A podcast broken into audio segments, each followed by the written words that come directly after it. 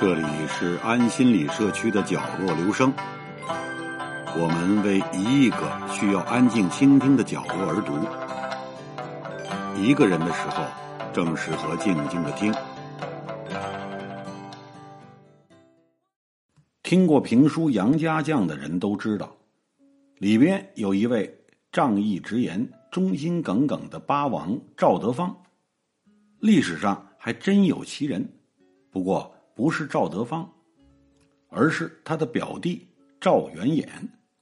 赵德芳是宋太祖的四儿子，年纪轻轻就死了；而赵元衍是宋太宗的八儿子，封燕王，镇北虏，威风凛凛，人称八大王。八大王威风到什么程度呢？晏己之地，如果小儿啼哭不止，当妈的就说。再哭，八大王来了，孩子立刻就收声。人们牵牛马过河，也会在牛马耳边说：“八大王在河里啊！”牛马立刻就显得特别听话。就这样一位大英雄，偏偏有个不成器的儿子。八大王的儿子叫赵允良，欧阳修在《归田录》里边记载着。这位小王爷特别爱坐木马子，坐上就不下来，饿了就在木马子上吃饭喝酒，还叫人在面前奏乐歌舞，一坐就是一整天。据《宋书写史》说，小赵这个不良嗜好一直持续到三十多岁。木马子是什么呢？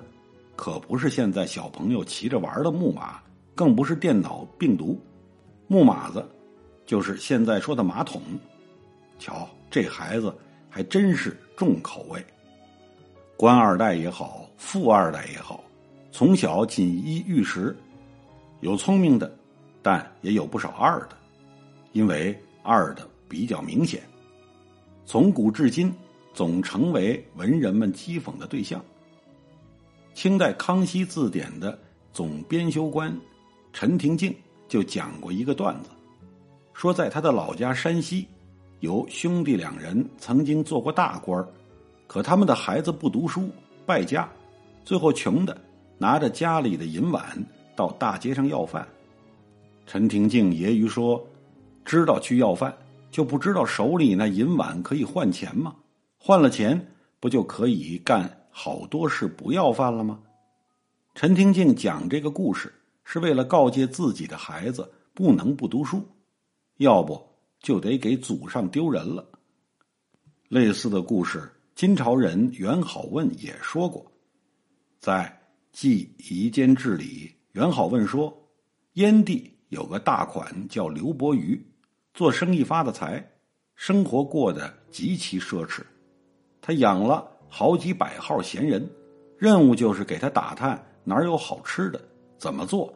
做好了给他吃，再多的钱也禁不住糟蹋。刘伯瑜年老的时候，家财已经大不如前。等到他去世十几年后，俩儿子已经把家败得干干净净，上街要饭去了。元好问说：“这叫玉石之祸。”他耳闻目睹，已经不知道有多少人这样了。诸位二代，有时候。好不学，坏学的相当快。唐朝朝野千载就讲了这样一对父子，当爹的叫崔毅，是国子监的官员；儿子叫崔实，官比爹大，吏部侍郎，管人事的。这爷儿俩一对摊，收人家钱卖官有一次，某人想买个官当，向崔毅行贿。老崔收了钱，小崔却不知道，到末了也没给人家官做。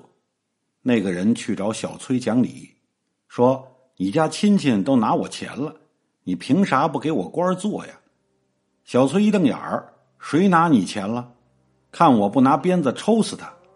那人答：“你真敢抽他，就该丁忧回家了。古时当官，若是父母去世，就得回家守孝。”叫做丁忧。话说到这份上，小崔才明白，是自己爹收了人家钱，一时语塞，满脸羞愧。就这位官二代，对自己的老爹也是抠门到家。在唐朝，吃个瓜可不是件容易事，种的少还要看节气。可巧有一次赶上瓜熟了，皇帝念老崔年纪大了，赐给老崔一个瓜。让小崔给带回家去。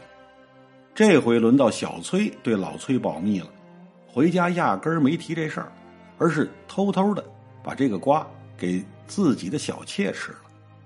事情传出去，朝野击之，成了画板，还被记到了史书上。一出名就是一千多年。不懂事儿是二代们最大的特色，也是在朝野钱载里。写到了另一件事，关于武义宗的。武义宗是哪位呢？他爷爷是女皇武则天的伯父，他爸爸是唐高宗时的仓部侍郎。总之是官二代加皇亲，啥都不懂就封了王爷。就这位，净给武则天找不痛快。有一天，武则天在宫里请吃饭。欢声笑语的正高兴呢，这位武义宗突然站起来说：“臣有急事要启奏。”武则天吓了一跳，赶紧问：“出什么事儿了呀？”武义宗说：“以前我家属地征收物品都是直接收的，现在改成由州县帮着征收，损耗太大了。那意思还是改回来吧。”武则天给气坏了，翻着眼睛盯着屋顶园子半天，才回过神来，说：“朕和亲戚们一起吃个饭，乐一乐，容易吗？你是亲王啊，就为你家那点鸡毛蒜皮，差点把朕吓死。朕觉得你不配当这个亲王。”一句话说的武义宗摘了帽子，磕头不止。周围大家赶紧说情，才算把这事儿圆了过去。拿现在的话说，这位武义宗也忒没眼力见儿了。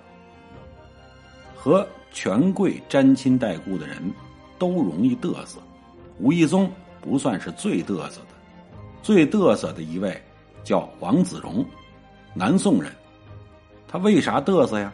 因为他是秦桧老婆王氏的亲戚，凭着这层关系当了官最早是在浙东仓司。上司每次请客必须得叫他，他一到场吆五喝六，又玩又闹的，上司唯唯诺诺，好像变成了他的下属了。后来他到苏州吴县当了知县，这下倒霉的是苏州的知府了，请他吃个饭，他一入座，头一件事就是指使人去请戏班子，手下飞马前往，麻利的很，不管人家是否有演出。必须得立刻到场，无人敢留。有一次元宵节，这位王小爷要看灯，竟然招知府到县衙来，导致郡治乃祭无一人。这还不是最过分的，最过分的一次，知府和王小爷一起喝醉了，回到家中睡到半夜，突然有人玩命敲门，一边敲一边喊：“我是王知县派来的。”有急事，必须面见知府。知府吓坏了，赶紧穿衣服，举着蜡烛，狼狈不堪的见客。一见面，来人说：“我们知县喝多了，听说你家有咸菜，让我来要一坛子，拿去吃醒醒酒。”知府连个屁都没敢放，赶紧叫人拿咸菜，送到王小爷门上去。这事儿写在陆游的。老学庵笔记中，陆游叹道：“其灵如如此。要是现在哪位市长手下有这么个区长，还不郁闷的得跳河。吃喝场上也有人品，二代们人品不济，飞扬跋扈，基本是因为骨子里有狗仗人势的基因吧。”